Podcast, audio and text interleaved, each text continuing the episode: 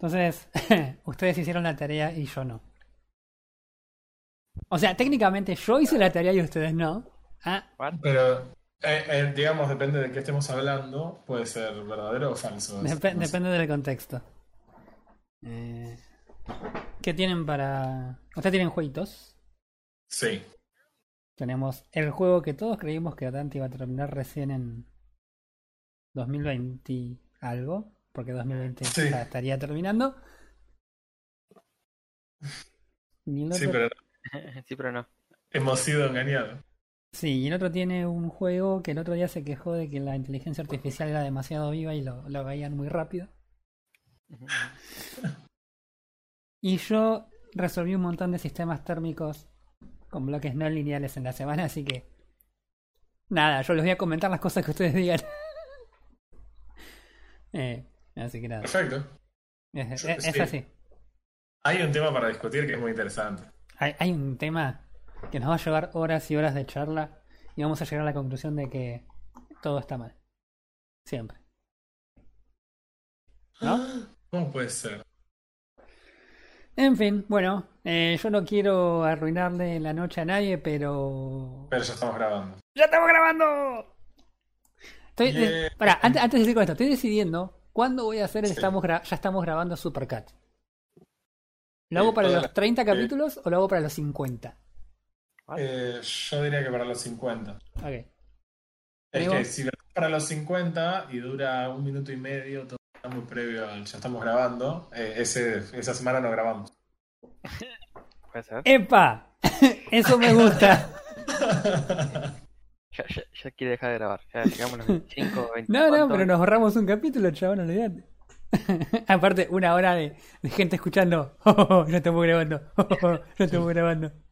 Sí, yo creo que podríamos hacer un premio al que se banca todo. Vale.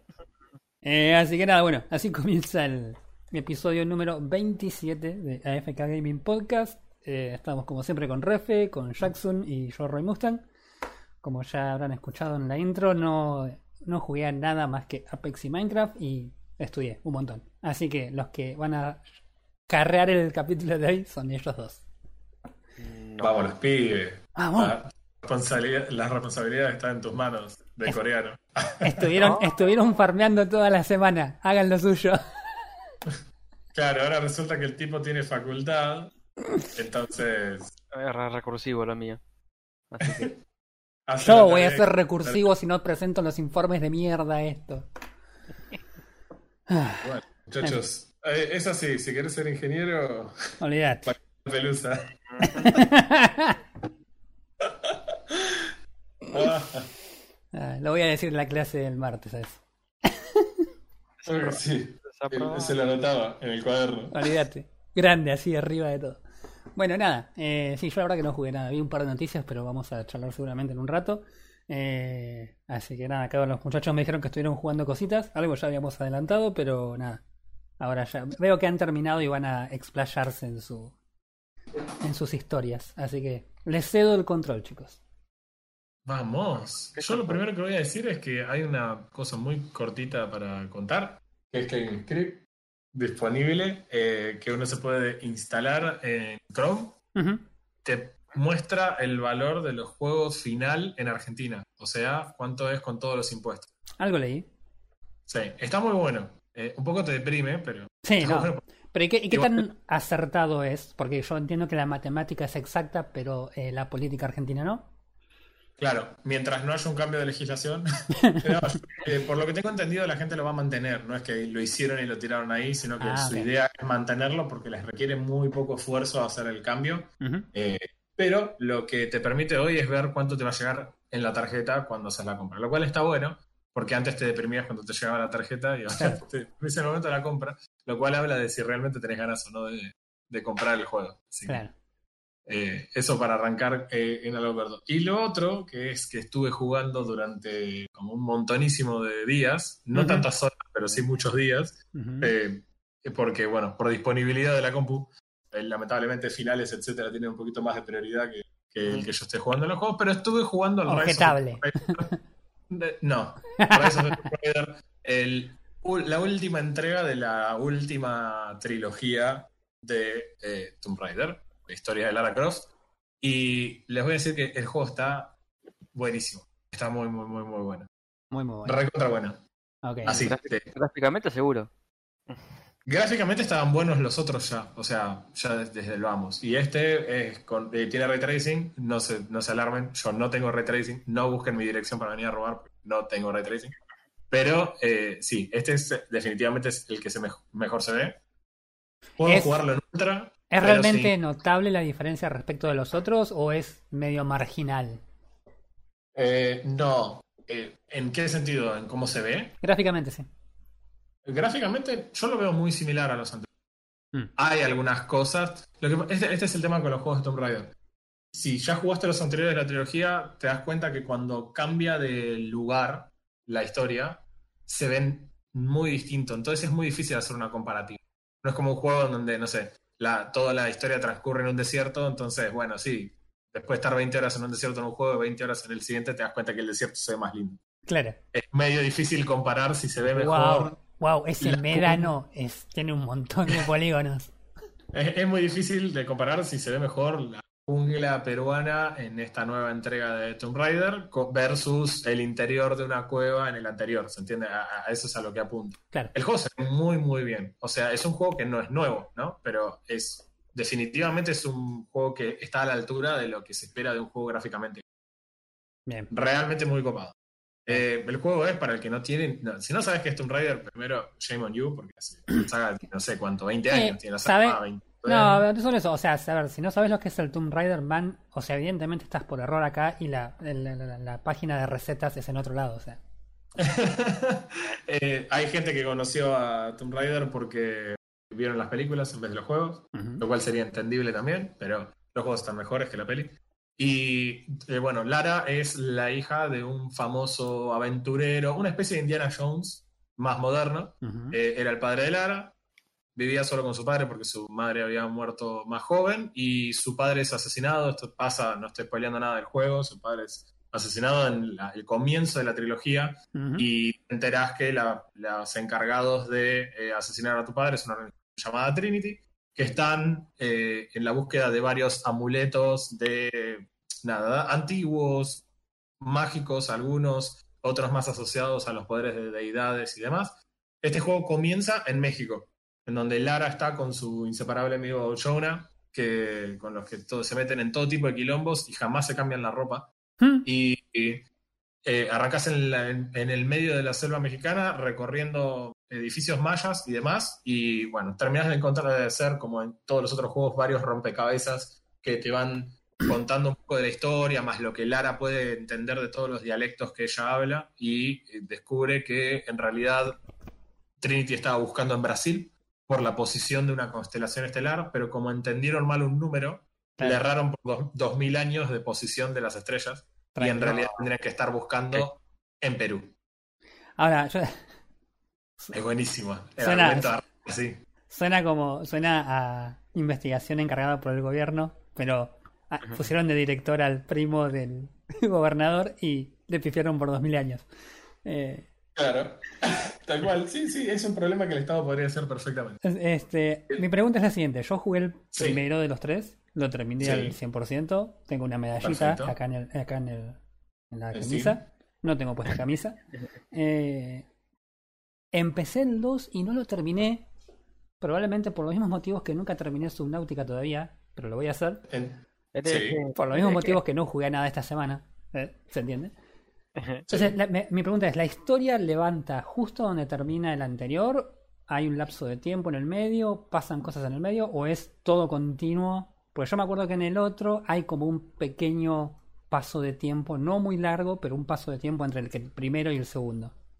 Sí, el, eh, podemos hablar del segundo, aunque no lo hayas terminado, no voy a spoilear tampoco nada del final, obviamente, pero el villano principal del segundo juego se llama Constantine. Sí.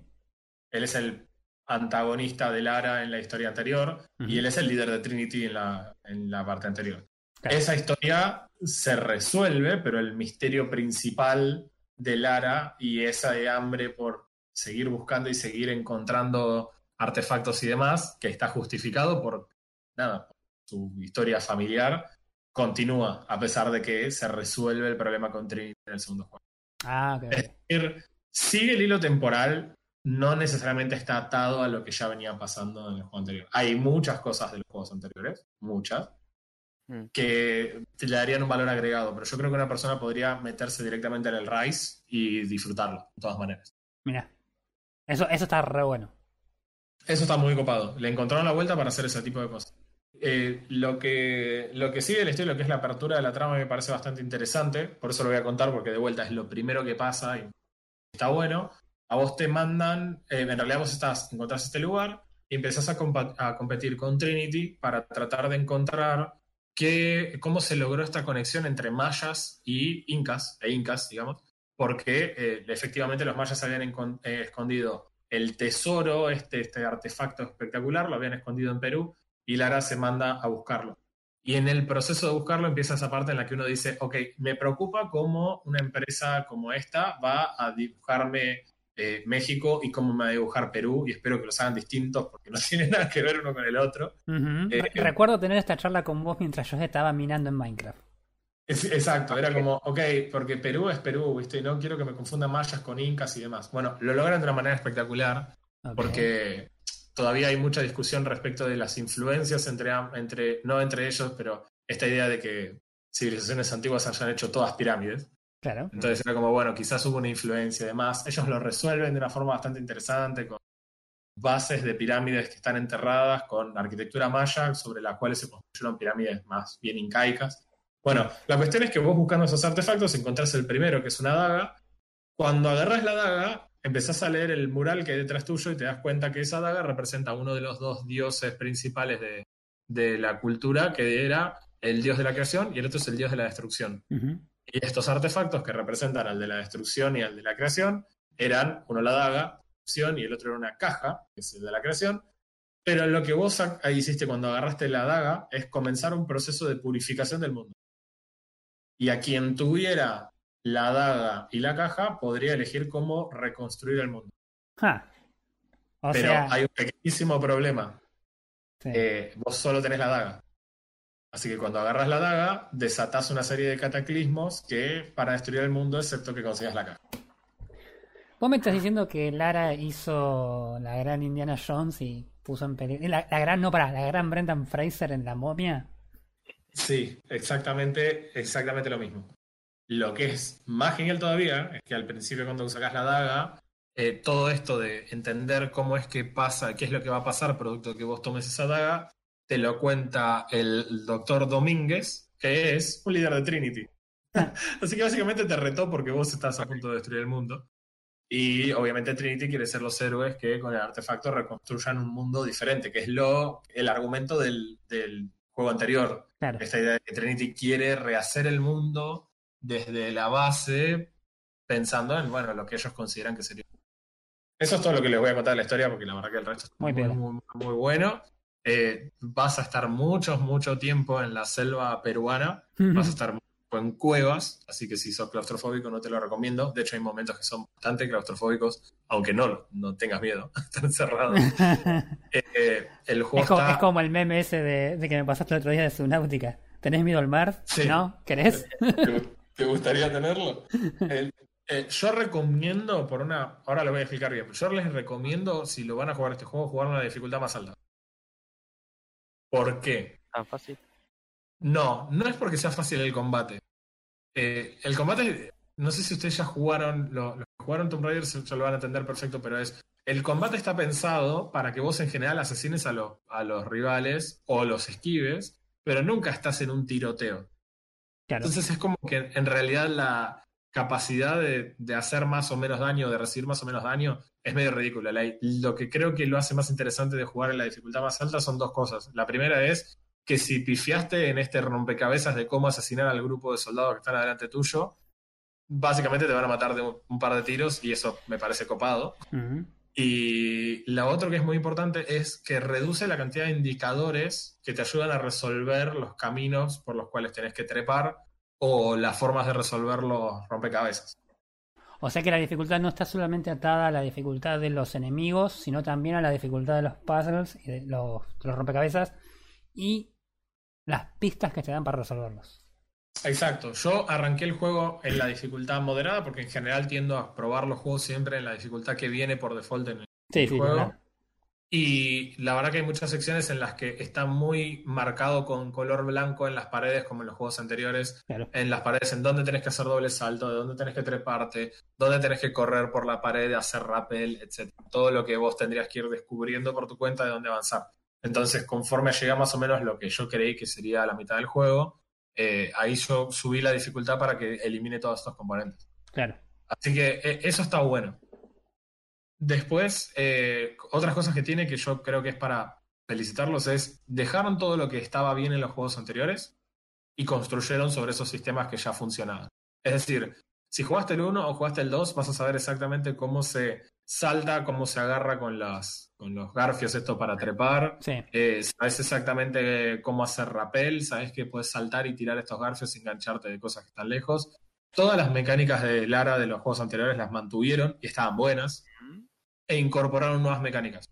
Por ejemplo, los rompecabezas ahora no solo involucran mover cosas y el peso de las cosas, sino que Lara también se puede usar como un peso para resolver algunos rompecabezas. Y la verdad, yo digo, eh, bueno, es una pavada, es Lara ¿Vos, parándose en vos, cosas. vos le estás diciendo gorda a Lara?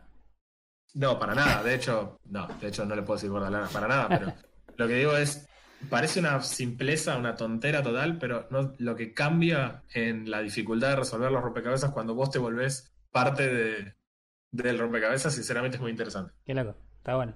Eso a mí me copó un montón.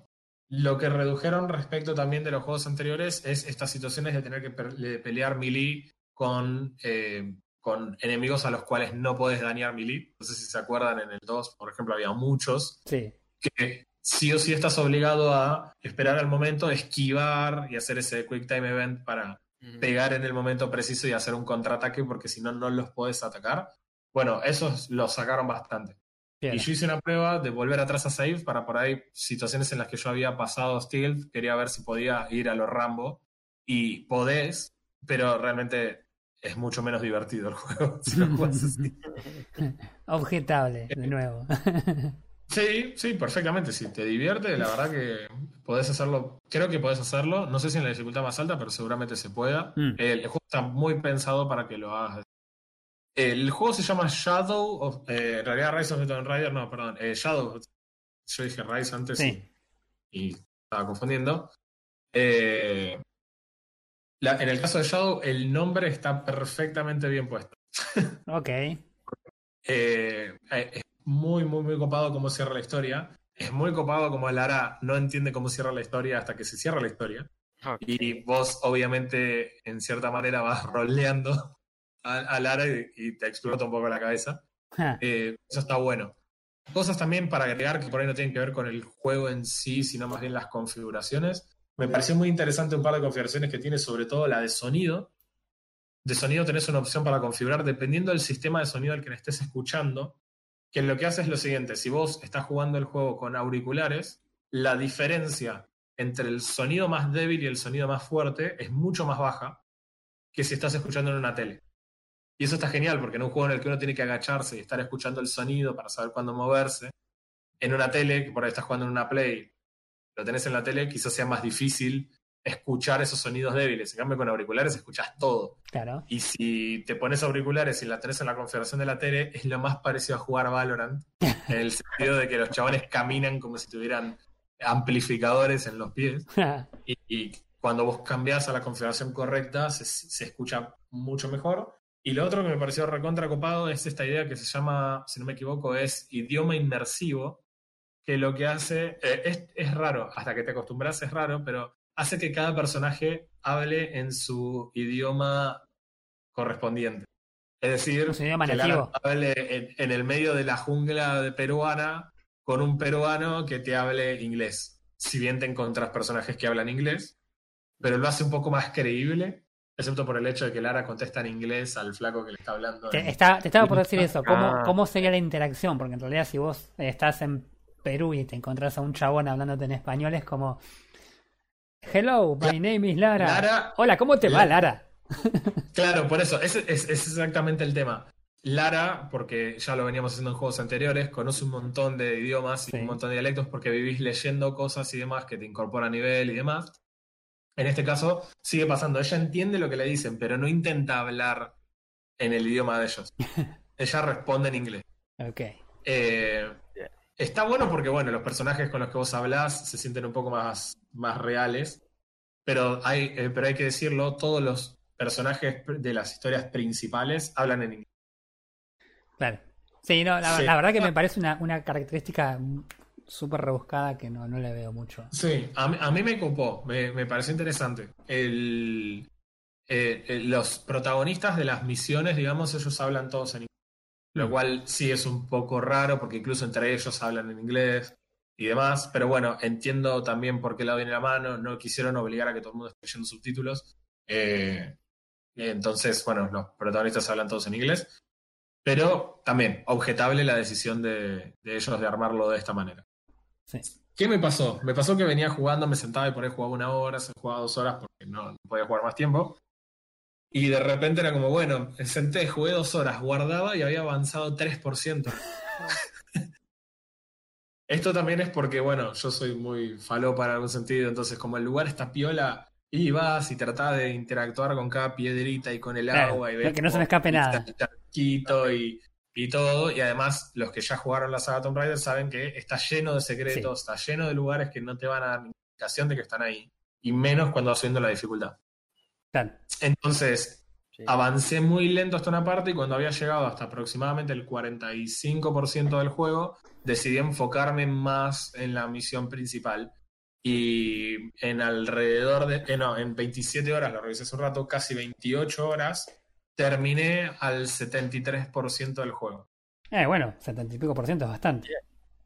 Bueno, en, sí, en 27 horas, 26,9. El, el juego, según How Long to Beat, en completionista, Mm. es de 35 horas y media. Así que me faltan 8 horas de recorrer todo. Para volver a encontrar todo lo faltante y, sacarlo al 100%. Yo creo que el juego vale la pena, En pero además tiene otro feature interesante que es distinto al anterior.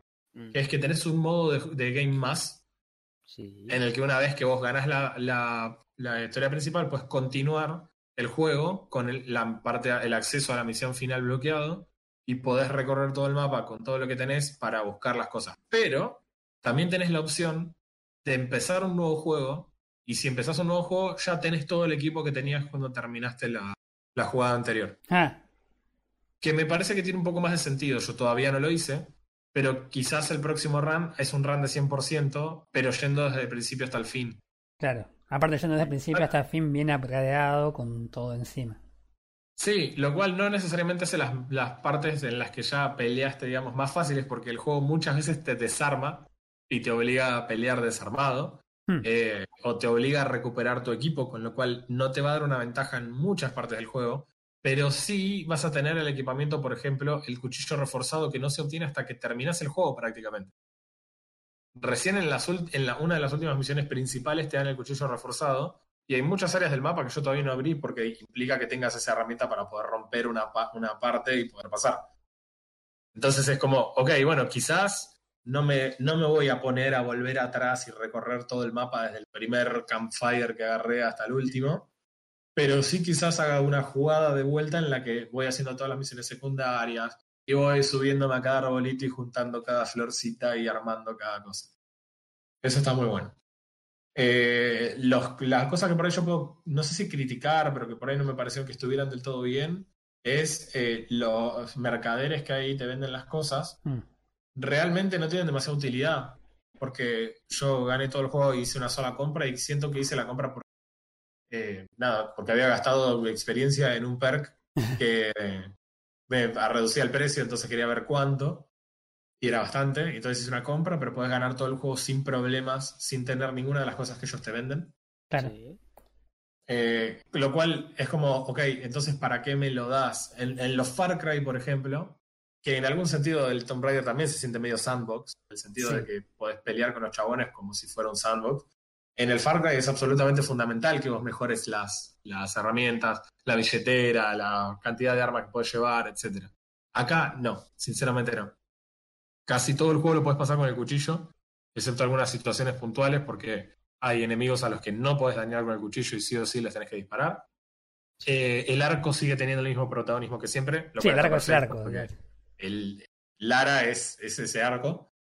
Eh, Es, genial el hecho de que puedas jugar con el modelo original de PlayStation 1 del primer juego. Ah, eso no lo sabía. Y también puedes usar el de PlayStation 2, que también es un poco más redondito, pero es muy gracioso. Y si elegís a la Lara 1, es así igual de, de triangular que la anterior, eh, que, que digamos que la 1. Mm. Así que eh, ese, ese tipo de cosas están muy buenas. Tienen una adhesión de que los personajes, cuando vas haciendo misiones secundarias o cuando vas cazando animales, con ese pelaje podés construir, puedes craftearte ropa y esa ropa sí afecta a, a Lara en alguna cosa, no es una cuestión estética, sino que es una cuestión de que la ropa que uses te aporta una mejora u otra. Eso, eso ya estaba en el 2 igual. Yo me acuerdo que. Eso que- ya estaba, sí, pero en este me parece que no hay ninguno que valga la pena más que lo que te dé camuflaje. Ja, Porque no me acuerdo ahora si en el 2 ya estaba, pero podés en lugares ponerte barro en los brazos y en la cara, Mm. y eso te aumenta, te reduce un montón la capacidad de, de que los enemigos te descubran.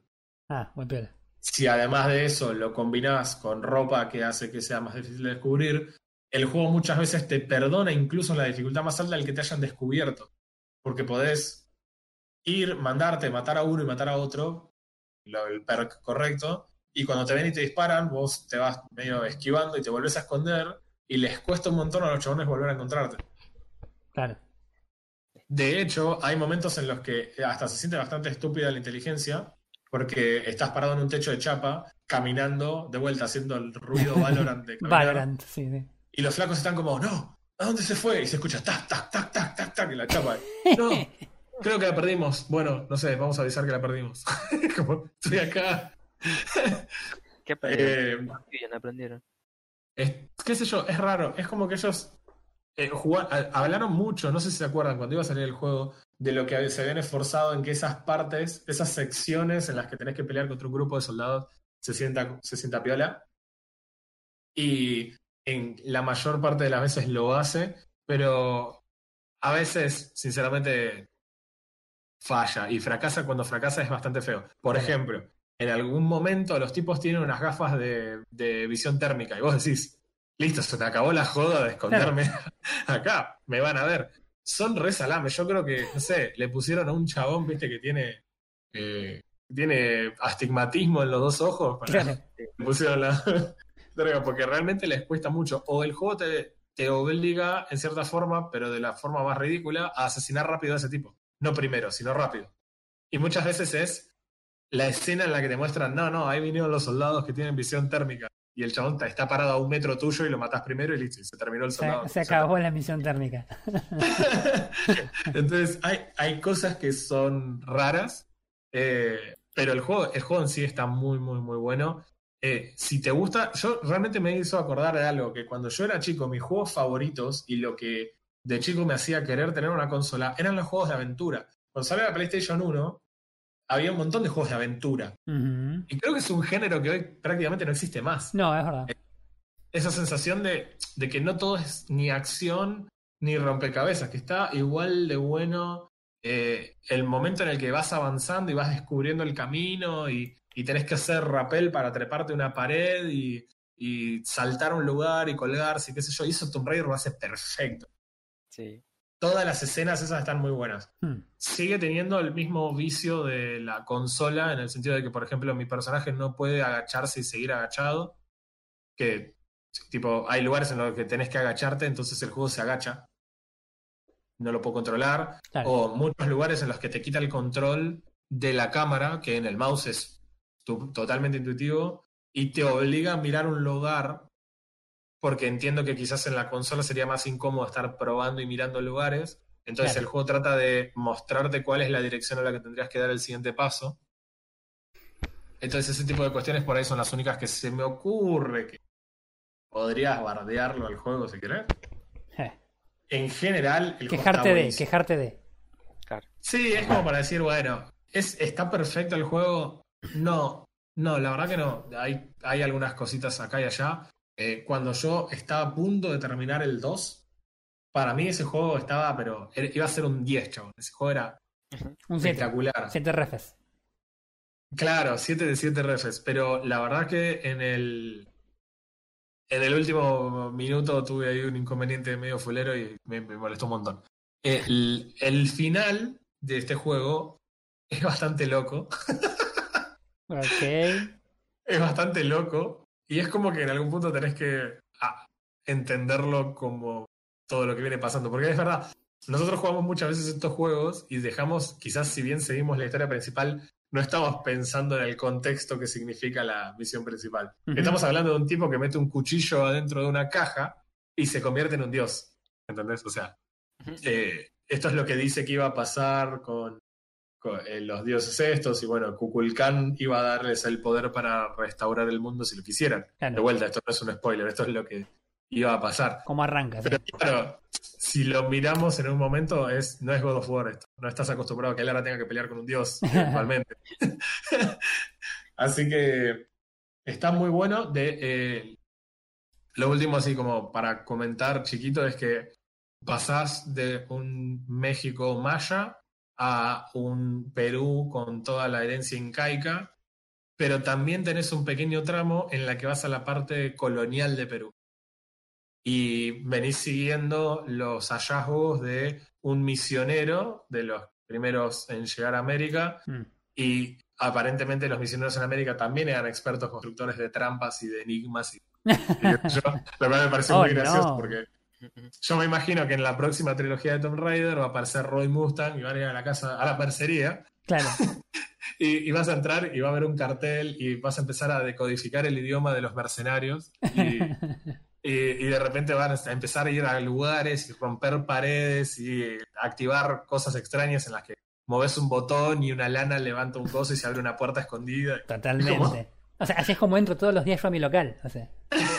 Me imaginé por un segundo cómo sería la vida de Lara Croft yendo al supermercado, ¿entendés? Es como no va al supermercado y agarra las verduras. Seguramente no funciona así. No, no, no. Tiene que buscar el changuito elegido porque la alineación de los planetas le permite comprar solamente fideos Maroli hoy y justo ya quería Luchetti.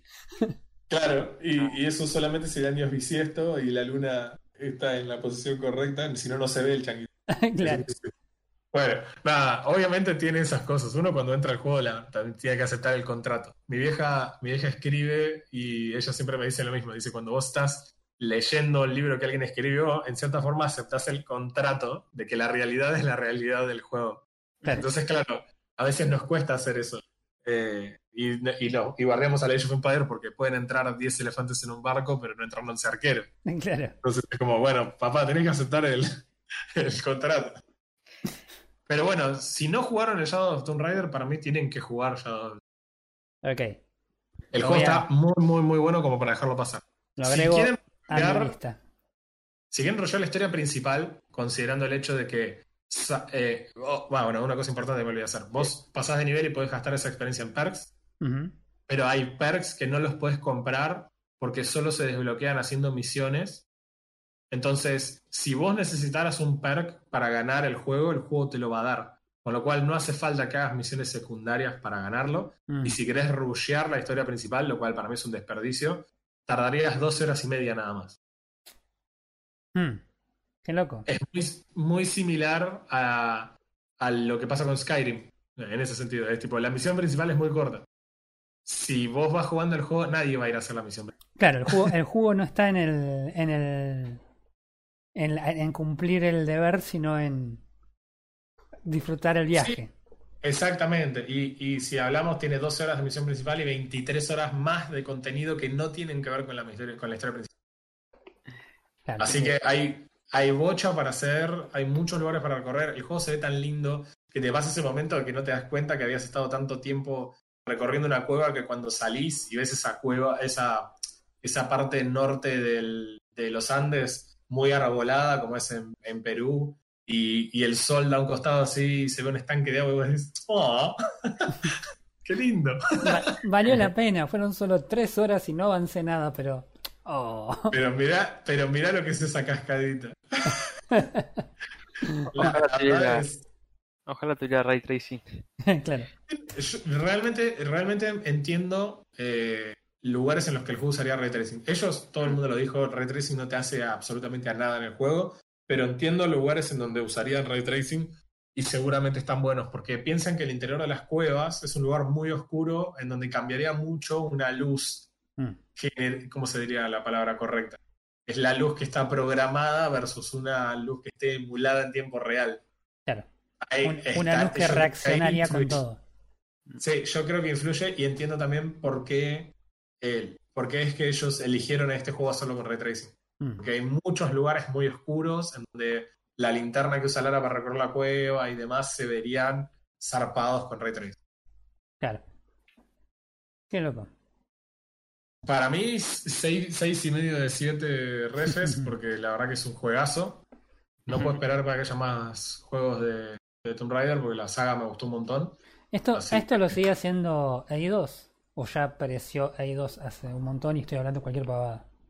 Eh, Eidos hizo el, el de Shadow of the Cat, no sé si se acuerdan, en PlayStation. No, no me acuerdo. No. Oye, cat. qué, qué preguntón. Desarrolladores: Eh, Cry- Crystal Dyna- Dynamics, Eidos Montreal y Nixes Software. Así que Eidos estaba todavía en la, en la mezcla, está bien. Oye. Sí, cuando arranca el juego tiene, un, di- tiene los disclaimers de todos los dueños de los distintos nombres y, cosas y demás. Y ocupa tres cuartos de la pantalla en letra chica de, Claro. de toda la gente a la que le deben derechos, digamos. El, Mm. eh, lo- bueno, y lo último, la- lo que seguía pasando en el anterior, es la impresión que da cuando muere Lara es tremendo. Es, es terrible. El, Má- cuando más que en los anteriores. a una altura como en los anteriores. Mm. Es, es como en los anteriores. Eh, que nada, se cae de un lugar porque no llegaste o saltaste mal o lo que sea y golpea contra la piedra y se escucha todo un Eh, sonido feo o la cantidad de veces que te atraviesan las trampas y demás. Claro. Es, es bastante fuerte. Es genial. Y el, y el juego tiene su parte de su dosis de terror, lo cual está... Terror. No, de horror, no de terror. Ah, horror, ok. Sí. Y eh, eso no viene sin el cliché de que llegaron al lugar y encontraron un arma y que vos sepas que uh, un arma justo en un lugar redondo y con varias entradas. Me imagino que es lo que puede llegar a pasar ahora. ¿Para qué serán esas plataformas? Ay, no. Pero bueno, eh, el, el juego es una bomba. Es súper, súper genial. Eh, el nombre es muy importante. Ok. El nombre es muy, muy importante. Muy importante. Me, da miedo, o sea, no quiero, o sea, no es, spo- es spoiler y te pregunto por qué el nombre es importante. Sí, Ok. sí es spoiler. Sí es spoiler. Sí, sí, totalmente es spoiler. Pero lo más, ¿sabes qué es lo más loco? Vos estás jugando el juego y te lo van tirando, te van tirando eh, cosas, no, no específicamente con esto, pero que parecen totalmente ridículas en el momento. Pero pero después todo cierra. No, chabón, todo cierra, todo cierra y es muy, muy copado. Muy, muy, muy bueno. Sinceramente, muy copado. Es, no puedo recomendarlo más porque realmente la trilogía en sí está buenísima. Ok. Ok. Bien, recomendado entonces. Sí, igual tengo que terminar lo- los, los anteriores. O el primero nomás. Sí, lo, ju- lo jugamos juntos, me acuerdo cuando estabas vos acá en casa, lo, Mm. lo terminamos. A los dos. No me acuerdo si vos lo hiciste 100% o no. El primero sí. Por favor, sí. Roy, por favor. Son muy buenos juegos, Sí, la sinceramente. verdad que sí. La O verdad que sí. sea, son juegos que te dan ganas de, de jugarlos y completarlos, porque nunca se siente una carga. Los vas haciendo y vas avanzando y Mm, realmente no se siente tedioso en ningún momento. Y está Claro. bueno. Claro. Sí, yo me acuerdo, yo me acuerdo cuando yo lo jugué por lo menos al primero, eh, cuando lo terminé, terminé la historia de yo, fue como, ah, 80%. No. no. Algo está mal. Aquí esto no se va a quedar así. Y lo seguí jugando un rato largo, ¿no? No fue que lo, lo completé rápido el juego, así que. Le generé un bug a la gente, porque nada, debería decir 100 acá, pero dice 80. No sé qué pasó.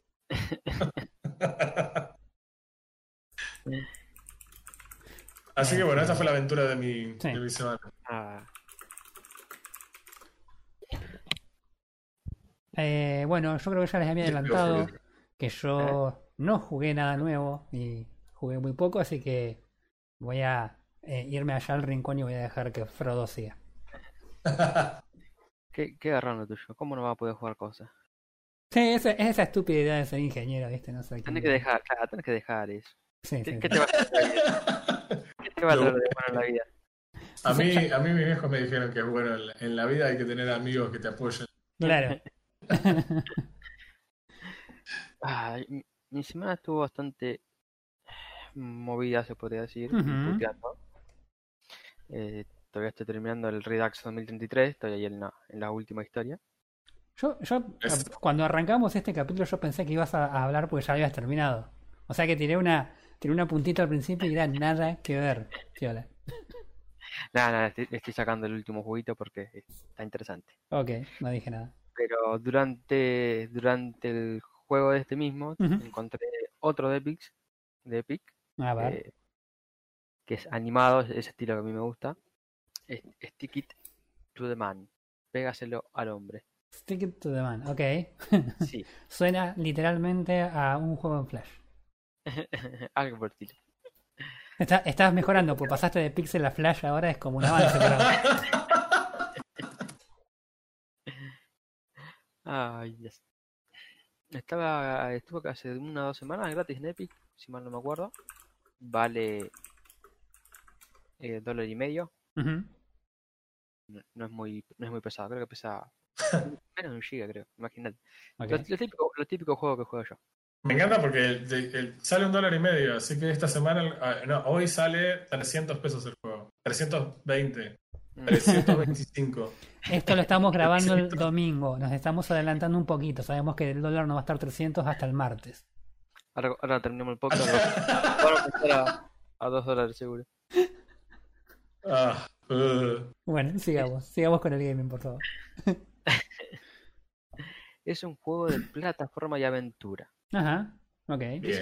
Dice- dicen acción por ahí, pero no tiene mucha acción que digamos. Frodo está haciendo un reclamo a esta altura. Sí, sí, sí. Cuando lo dice así es porque Me deben la acción, prometieron acción. Estoy exigiendo la acción.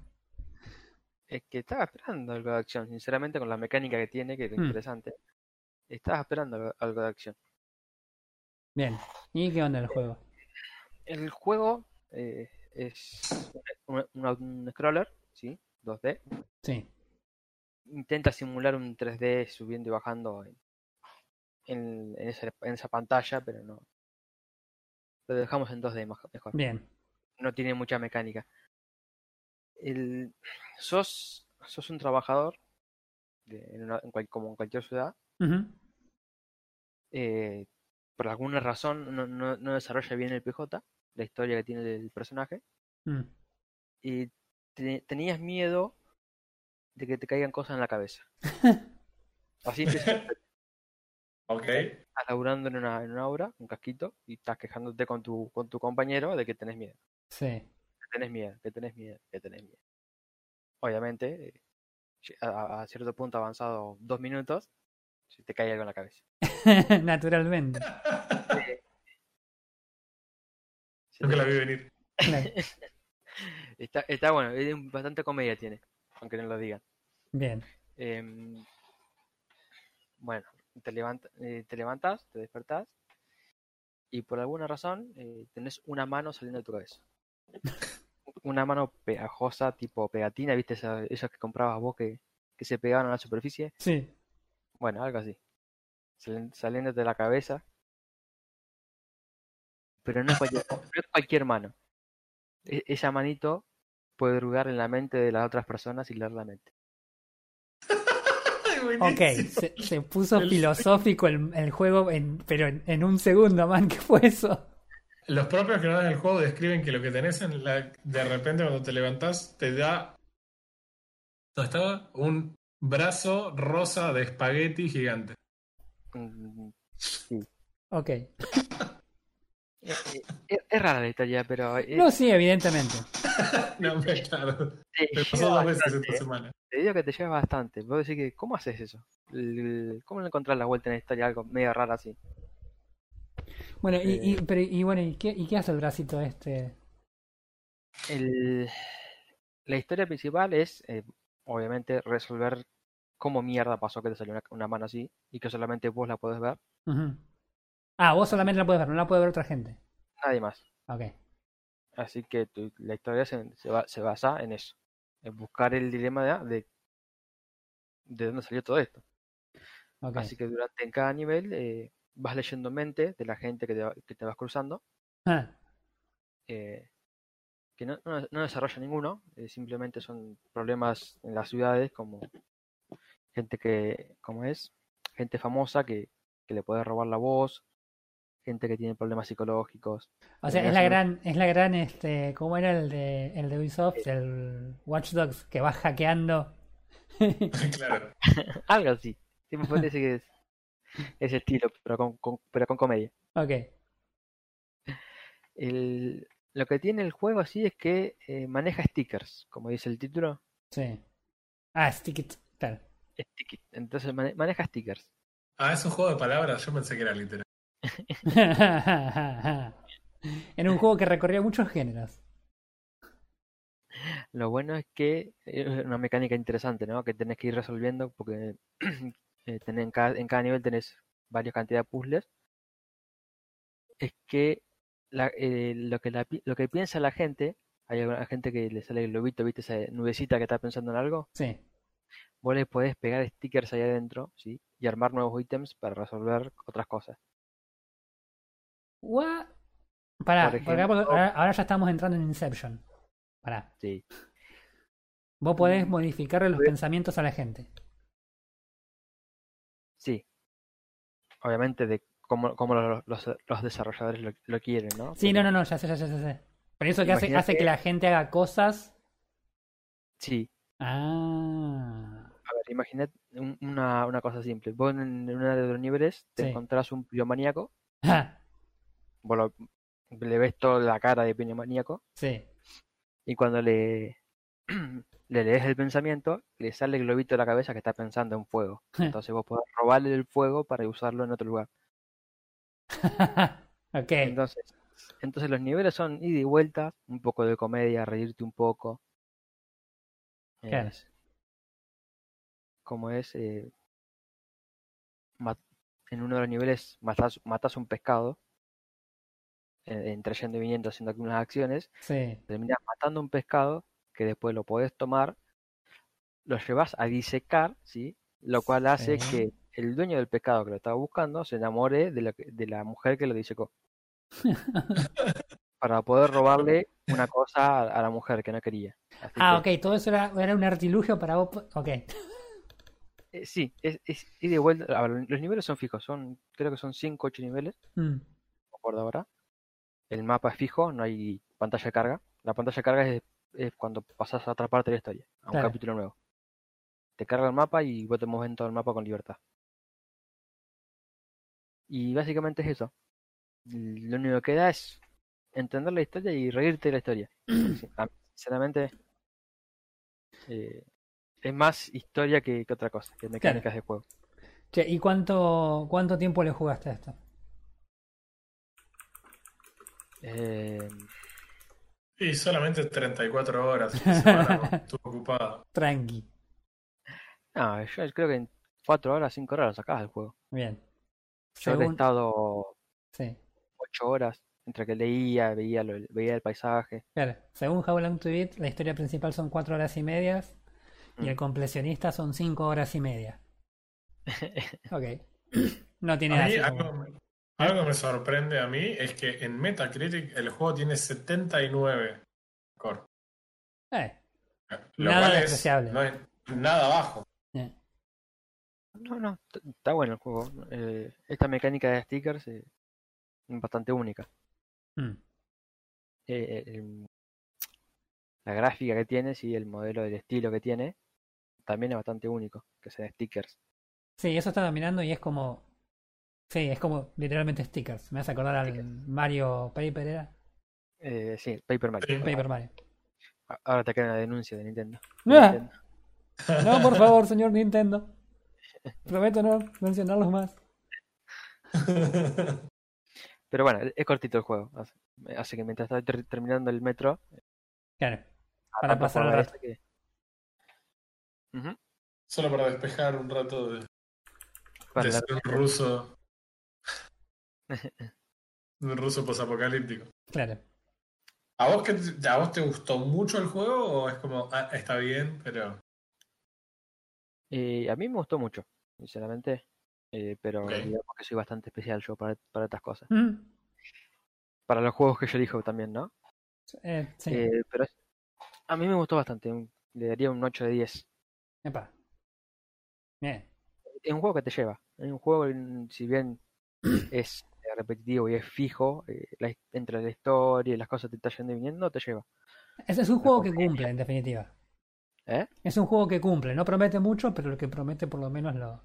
Sí, sí, lo prometo. que no- no- sinceramente, la música es interesante. Mm, Aunque no le das mucha bola, eh, entre la música la lleva, la historia. claro. eh, alguna bueno, jueguenlo porque la, la historia que tiene adentro de, de las cosas que pasan también te causan risa. Está bien. Muy bien. O sea que tenemos un juego recontra hypeado y recontra largo y un jueguito para pasar el rato. Muy bien. Claro. Muy, Está muy bien. bien. En- Encontrar el punto para cada una de las cosas. Sí, no, ni hablar, ni hablar. Yo, por ejemplo, no pude jugar a nada. Tranquilamente me podría haber jugado un Stick It to the Man. Sí, Creo. Superman. Vos tenés que terminar su náutica. sí, tengo que terminar la carrera.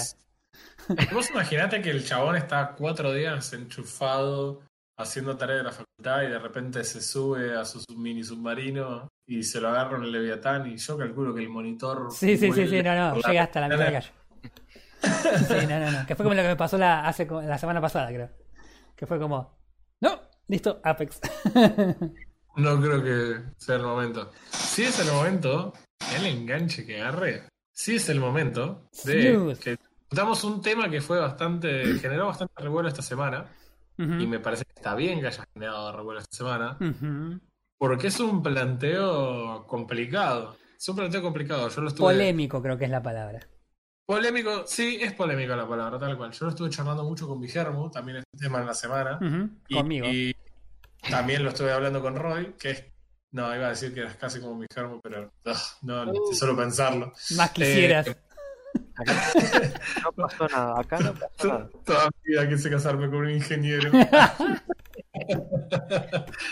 Eh, lo que estamos hablando es este tweet que se hizo en la semana por uno de los desarrolladores de Google Stadia. Aparte, ya empezamos con ese Eh, aparte, yo quiero decir antes de que avancemos, es re importante Ok. quién lo dijo, nada más. ¿Te parece? Sí, bien. totalmente.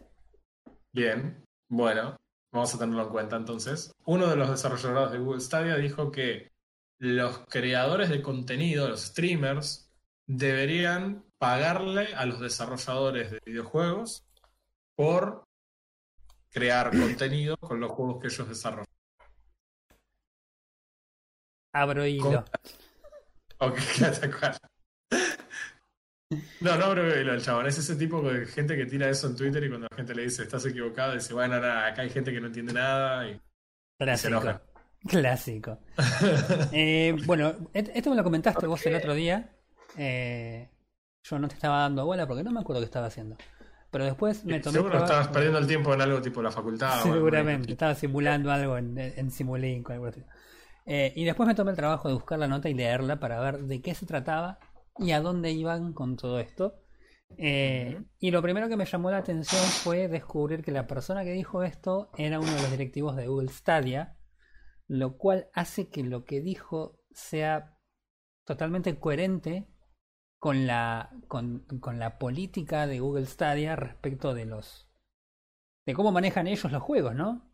O sea, no nos olvidemos que Google Stadia es básicamente un sistema de, de gaming vía streaming para el cual si vos tenés un juego en Steam es como no nos importa, paganos a nosotros. O sea, eh, así Claro, que te pagás por el servicio del juego, pero también pagás por el juego. aparte pagás por el juego full price como si tuvieses el juego vos y naturalmente no. O sea, así que nada. Eh, ent- entonces tiene sentido. Los tipos están manejándose con, con, con otro paradigma, si querés, de, de gaming. Ellos seguramente para poder distribuir el juego así de esa forma le deben haber tenido que pagar a los a los eh, a los desarrolladores. Entonces, Sí.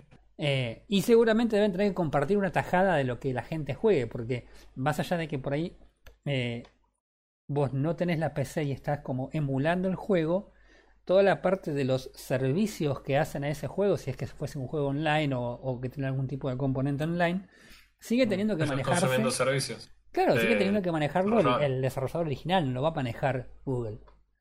Entonces, entonces eh, toma, toma un poco más de, de, de, de, de, de, en qué entorno lo dice este tipo a, a, a lo que está diciendo. Lo que no quita que haya caído terriblemente mal eh, a prácticamente el 99,9% de, de la comunidad de Internet. Sí, pero también hay que hablar del tema de que, que, haría el gaming distinto de otras cosas muy similar, que esta charla ya la tuvimos, ¿no? Tipo, un besito grande a la gente de Sadai que te cobran por poder pasar música en un de 15. sí, que no nos, no nos olvidemos que Sadaik tuvo también su, su cuota de polémica, si querés, cuando quiso empezar a cobrarle a los, a los negocios por pasar la radio. No sé si vos, eras consciente de eso cuando eso sucedió. Estoy hablando de unos cuantos años no, atrás. evidentemente no. Hace aproximadamente 15 años atrás, eh, en un, estábamos en la época en la que la piratería de música era como estaba muy muy en boga y lo que era todos los servicios eh, online tipo Spotify, Netflix y demás eran cosa del, del siglo 23. Eh, claro. Entonces había mucha, mucha proliferación de la descarga de MP3, de la venta del, del compilado de MP3, del pibe que se compraba una grabadora y te vendía el, el, el, CD que vos grababas. Entonces hubo una serie de approaches para, para evitar la, para limitar un poco la piratería. Y, y una de esas, en, una de esas vueltas, Sadaik dijo, bueno, acá, acá meto la mano yo también, o sea, escúchame.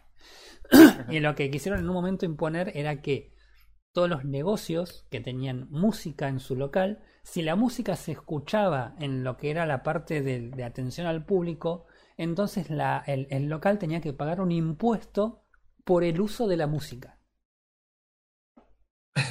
O sea, vos, vos pensás, el, el, el, bueno, obviamente no prosperó porque no tenía sentido, porque no, bueno, nada.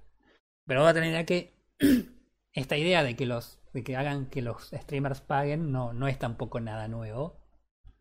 Claro, esa era una de las de los argumentos, es, ok, vos no podés, eh, por ejemplo, en tu stream, no podés poner música de fondo que tenga derechos de autor. De hecho, nosotros no podemos tener de fondo del podcast música que tenga derechos de autor porque YouTube nos bajaría el video. Claro.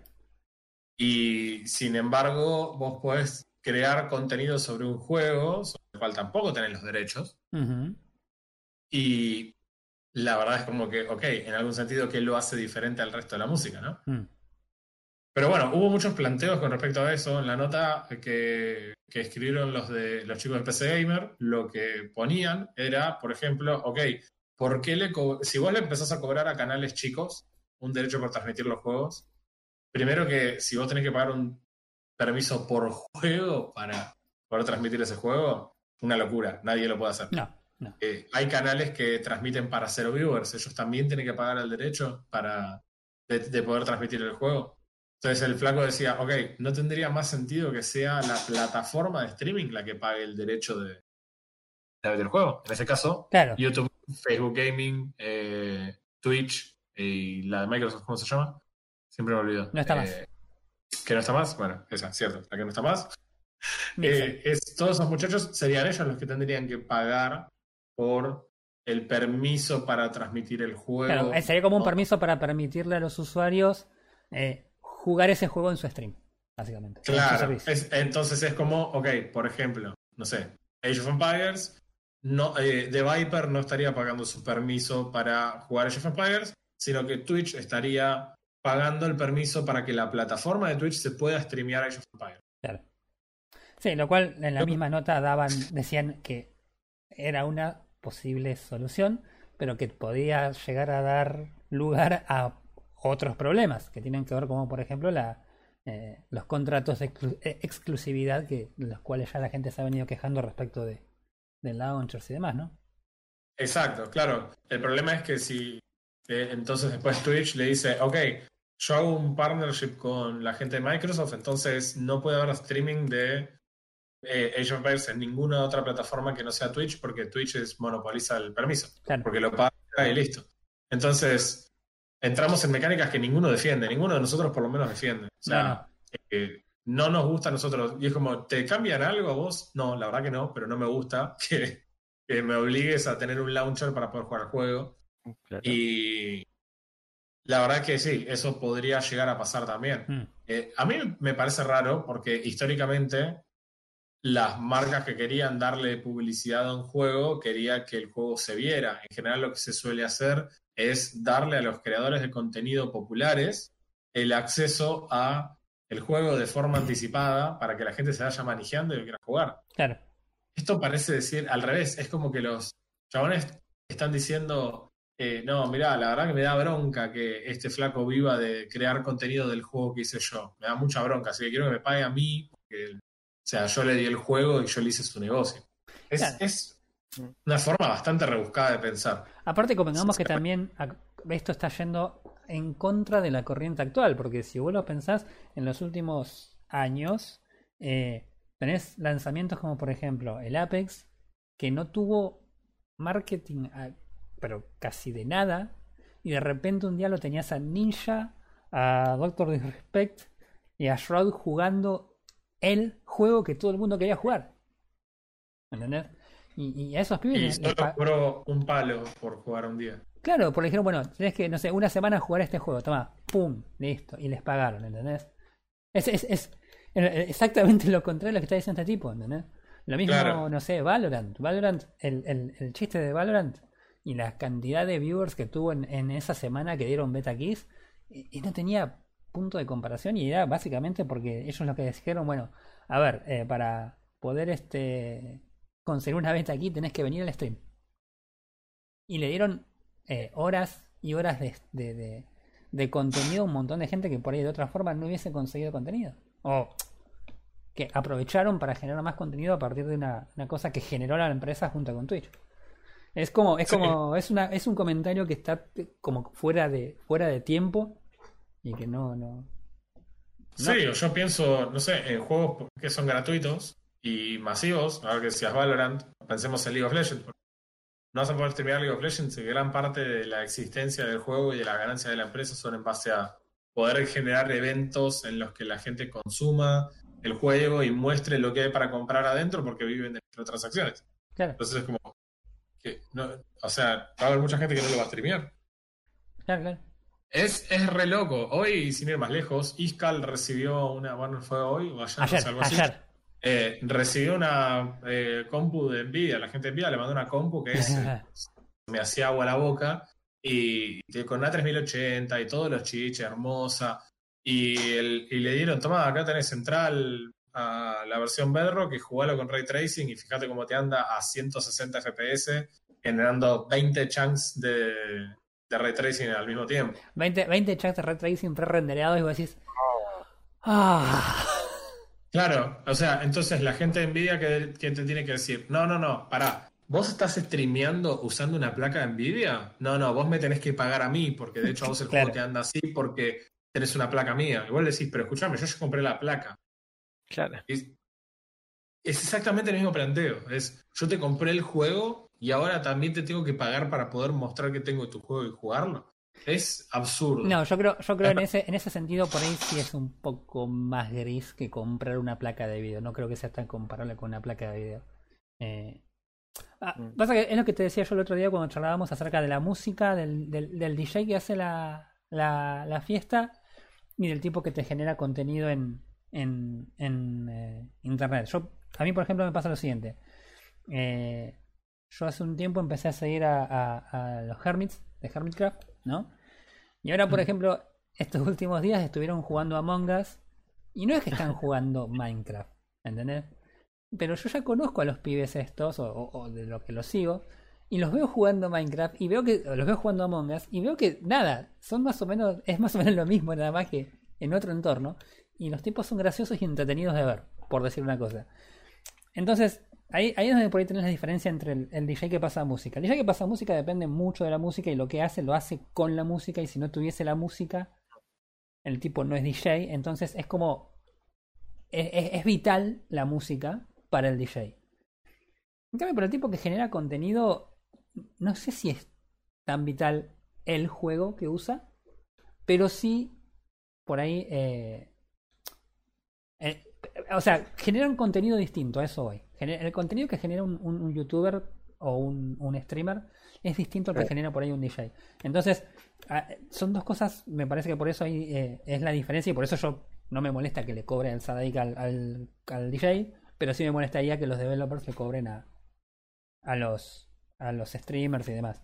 Eh, entonces creo que creo que ahí es el punto más, más, más importante, ¿no? La, la diferencia en qué tipo de contenido se genera. Si vos me decís, no sé, eh, la misma nota esta de PC Gamer que mencionabas vos, habla de los, eh, los juegos que son por ahí basados en historia, juegos cortos para de desarrolladores más bien tipo indie, que eh, donde la, la historia en general es el contenido del juego. Entonces, si un jugador te lo streamea, medio que le estás sacando que por ahí el jugador que lo mira no te lo compra. Y no, no estoy tan de acuerdo con eso, porque yo, o sea, el juego al ser interactivo no es lo mismo mirarlo que jugarlo.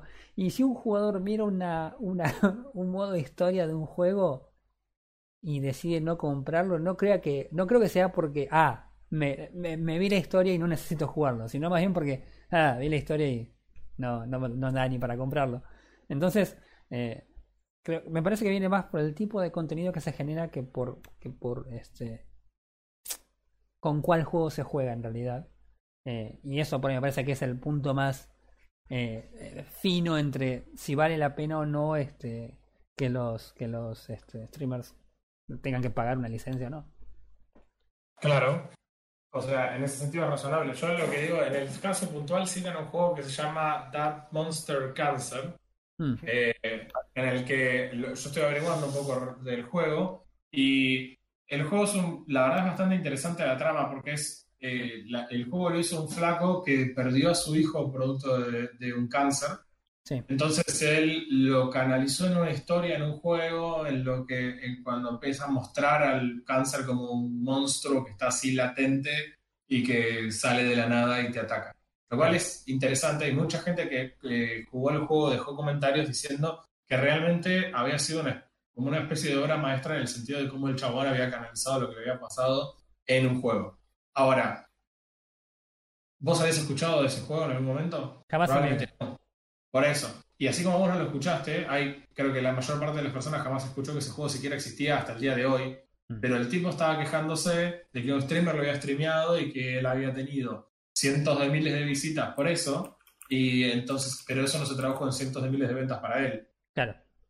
¿Entendés? Y, y entonces el, el, flaco, el argumento medio que ahí se te cae. Porque el chabón que tiene 100.000 vistas jugando tu juego, tiene 100.000 vistas jugando lo que sea. Y si el flaco, no sé, va al baño y lo limpia, también tiene 100.000 vistas. Entonces, si Henry Cavill arma una, arma una computadora, también tiene 100.000 vistas. Sí, claro, claro. Ese es el problema.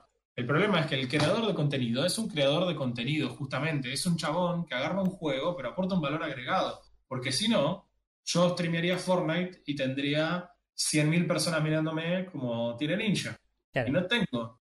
Porque evidentemente tiene que ver con el valor agregado. Y no siempre se trata del nivel de, en el que uno juega el juego. Porque hay muchos streamers que son muy conocidos y que no son los mejores jugando el juego. No, no son ni siquiera, a veces ni siquiera son respetables. Los ves jugar y decís, ah, Dios. Son queso, pero hacen un stream divertido y te dan ganas de estar y te aportan algo que está bueno no siempre es el nivel. Entonces no hay ninguna excusa para decir, no, no, lo que pasa es que construiste, construiste toda una fortuna alrededor del juego que hice yo, entonces en cierta forma me debes algo. Esa fortuna es mía. Claro, hay gente que le podría responder, tu juego es conocido porque lo juego yo. Claro. O sea, y, y quizás tendrían algún argumento para decir eso. Porque realmente es así. No sé, por ejemplo, a mí me gusta mucho ver las reseñas que hace Ingrid Show. Y Ingrid Show no es un gran jugador. No. No es un jugador profesional de nada, no es competitivo en nada. Pero realmente me, me divierte mucho eh, el flaco. A veces no, a veces se pone medio insoportable. Eh, me, divierte y el contenido que él genera es, es todo lo, lo extra al juego del que estamos hablando. Y Show es un chabón que recibe una Xbox porque le va a hacer un review a Xbox y recibe una Play porque va a Play. Y no es que PlayStation le dice, no, no, para, si vas a hacer un review de la PlayStation, me tenés que pagar a mí. Claro. Sí, sí, aparte, aparte es un chabón que, por ejemplo, eh, hace poco hizo la reseña del Star Wars Squadrons, ¿sí? y él tiene muchos problemas con este copyrights, le reclaman eh, muchos muchos videos básicamente, básicamente porque se lleva mal con Disney y Con con, todos. y con Nintendo más que nada. Sí. Eh, entonces nada, cuando arrancó el video el chabón dijo, no me importa la monetización de este video, este video no me va a dar un peso, pero yo quería hacer una, un- una reseña a- a- con todas las letras. Entonces el tipo se le importó un carajo, desmonetizó el video y se usó todo el contenido que pudo de Star Wars, lo usó sin importarle y armó la reseña que está buenísima. Y, y, lo- y los sketches en el medio que cuando, cuando arranca la partida, por ejemplo, que arrancan los tres a jugar, pero dos ya cargaron y el otro no cargó y la partida termina antes que el otro termina. Y es re divertido. ¿Entendés? Y eso no es técnicamente el juego. Entonces Claro, por eso es como un poco, re- eh, también es un poco la, no sé la palabra correcta, pero cuando vos pensás que un tipo, pon el ejemplo de Ninja, ¿no? Que el tipo Ninja te dé a vos plata porque el flaco ganó una fortuna jugando Fortnite, por citar algo, ¿no? sí, Eh, realmente no estás entendiendo siquiera qué tipo de contenido el flaco genera, claro. no, no estás entendiendo y realmente pensás que, ¿qué es lo que hiciste vos que, que sea tan meritorio? ¿Entendés? A eso es a lo que yo voy. Eh, no, no, es, no es tan fácil. A mí Bueno, me- pero ¿sabes, poco- ¿sabes qué? Ahí es donde vuelve a entrar lo que yo dije al principio. Eh, el tipo que dijo esto es un chabón que es directivo de Google Stadia. Es una empresa que desde el vamos, desde su concepción, no entendió lo que le tenía que dar a los gamers. Porque el servicio de Google Stadia fue anunciado con bombos y platillos y ¿qué, qué tiene? Como 5 usuarios ahora. Yo lo único que recuerdo es el GIF en 9gag de el flaco que está mirando la cámara con cara de traste y aprieta la barra espaciadora y un segundo después el chabón en el Call of Duty salta. claro. Eh, pero, pero- Es- pero pero entendés por lo que por lo que le decía le- de dónde viene el tema. Evidentemente la Sí. persona que dijo esto no está en contacto real con la comunidad gamer. O sea, porque no tiene sentido. No tiene sentido de donde lo mires. Quiso sacar un provecho de dinero de algún lado y lo... Pero es que ni Dinero. siquiera, porque lo que hizo fue tirar un tweet en, en, en, una red social para armar bardo, nada más. Claro, porque aparte de eso es, oh, él tampoco ganaría nada, porque ¿qué juego hizo Google que vos estés jugando, por, que se streamea por el cual deberían cobrar? Claro. O sea, Mm, Eh, realmente no hay nada ni siquiera que él pueda reclamar claro. en ese sentido. Una cuestión, sí, fue una cuestión bastante ridícula eh, en general, pero hubo mucha movida alrededor de las declaraciones de este chabón y es entendible también que haya habido porque hay mucha gente que trabaja de generar contenido. Claro. y que de repente le digan, escúchame, no sé si vas a poder seguir generando contenido. Algo que está bueno que mencionaba la gente de PC Gamer, el escritor de la nota, es lo que decía es, independientemente de lo que cada uno piense o crea, está claro que no hay ninguna reglamentación que defienda a los creadores de contenido hoy por hoy. Es decir, aun si a nosotros nos parece estúpido, Mm. perfectamente pueden decir, che, ahora tenés que pagar un impuesto para poder, un permiso, poner el nombre que quieras, un derecho de transmisión del juego, lo pueden hacer. Claro. Ese es el tema. Eso es, eso es lo que habló el otro día.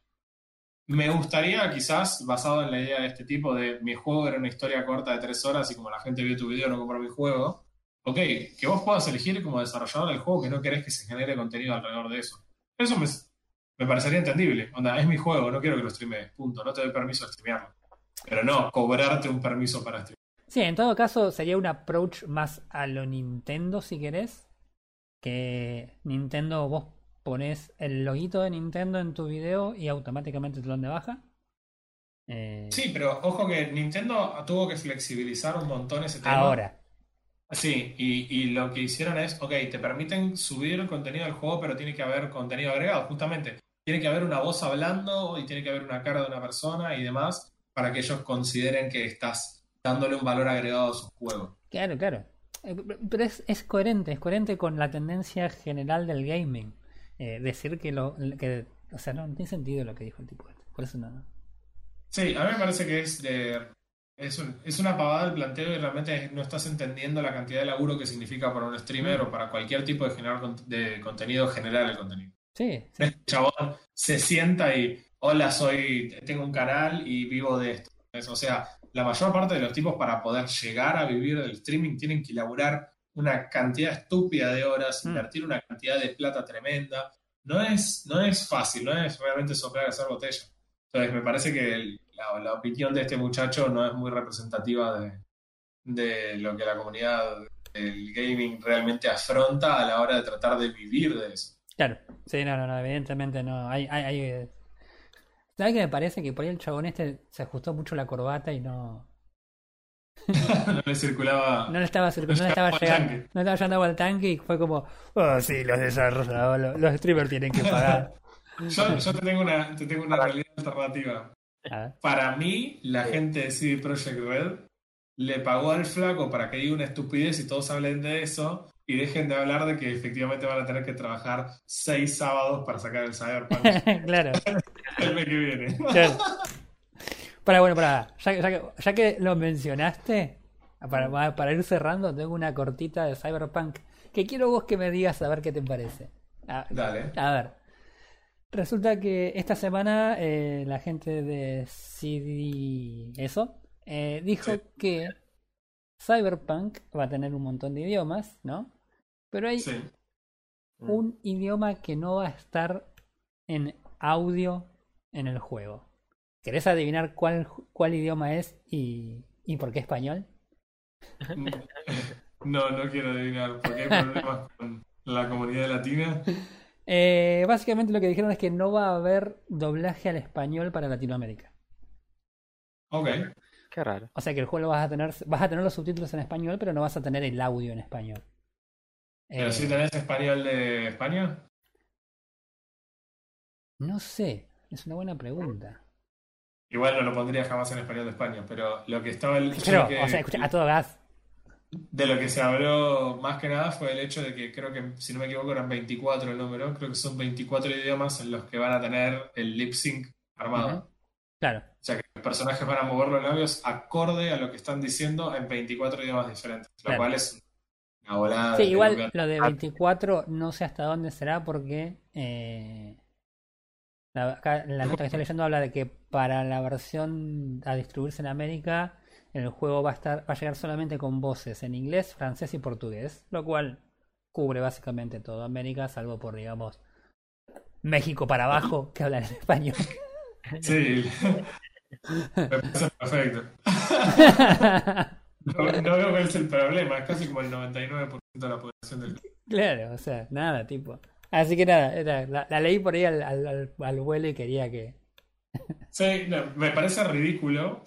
Me parece ridículo. También la realidad es que yo el juego igual lo jugaría en inglés. o sea, Claro, o sea, una de las, de las cosas que uno se acostumbra con el tiempo es, bueno, a ver, tengo un juego, ¿en qué lo jugás? ¿Cómo que lo jugás? Idioma original, ¿por qué habría de poner, por qué habría de perderme el, el, el acento británico de Tracer? Eh, o sea, claro. No, bueno, pero en realidad no sé, porque capaz que el juego origi- el idioma original es en polaco. ¿Quién sabe? había, había un tweet que Eh. al- alguien que había puesto algo así. Sí, pero está bueno. Yo, eh, mis hijos están viendo todas las películas de Estudio Ghibli en Netflix y, y muchas películas las vimos en japonés para, para escuchar cómo son las voces originales y, y demás. Así que, es más, cuando vimos One Punch con mi esposa la vimos japonés también. Claro. Es que aparte después desarrollás la habilidad de disfrutar el ritmo del idioma que escuchás. Es como cuando te acostumbras mucho a un idioma, después lo, lo escuchás y entendés el ritmo del idioma y es, es, es, es otra cosa. Pero sí, nada, es, es muy loco. Y eso que decías del polaco, hace poquito alguien tiró un tweet eh, a CD Projekt Red que le manden una versión eh, del juego sin terminar, no sé por qué motivo. Los tipos le dijeron, eh, mándame un direct, un DM. A los días el chabón respondió que eh, no había podido pasar el tutorial porque está todo en polaco. Así que bueno, ahí nos tenés. Ok. Un poquito troll los muchachos. Sí, sí, sí, sí, olvídate. Es lo que.